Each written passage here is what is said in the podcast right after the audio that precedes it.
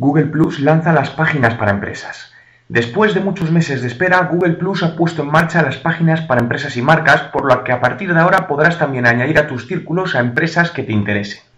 Algunas de las primeras en crearse su presencia en Google Plus han sido, por ejemplo, el Fútbol Club Barcelona, los 40 principales o Movistar, y los usuarios podrán recomendar las distintas empresas con tan solo hacer clic en el botón más uno. De hecho, si os fijáis en la imagen justo debajo de la foto del perfil, aparece el total de más uno que tiene la página, lo que me recuerda mucho al me gusta de Facebook.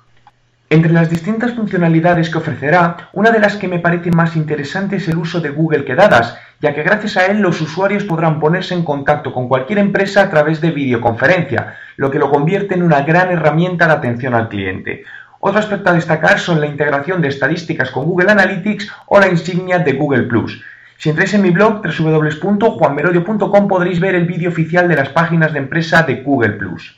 ¿Cómo crear nuestra página de empresa en Google Plus?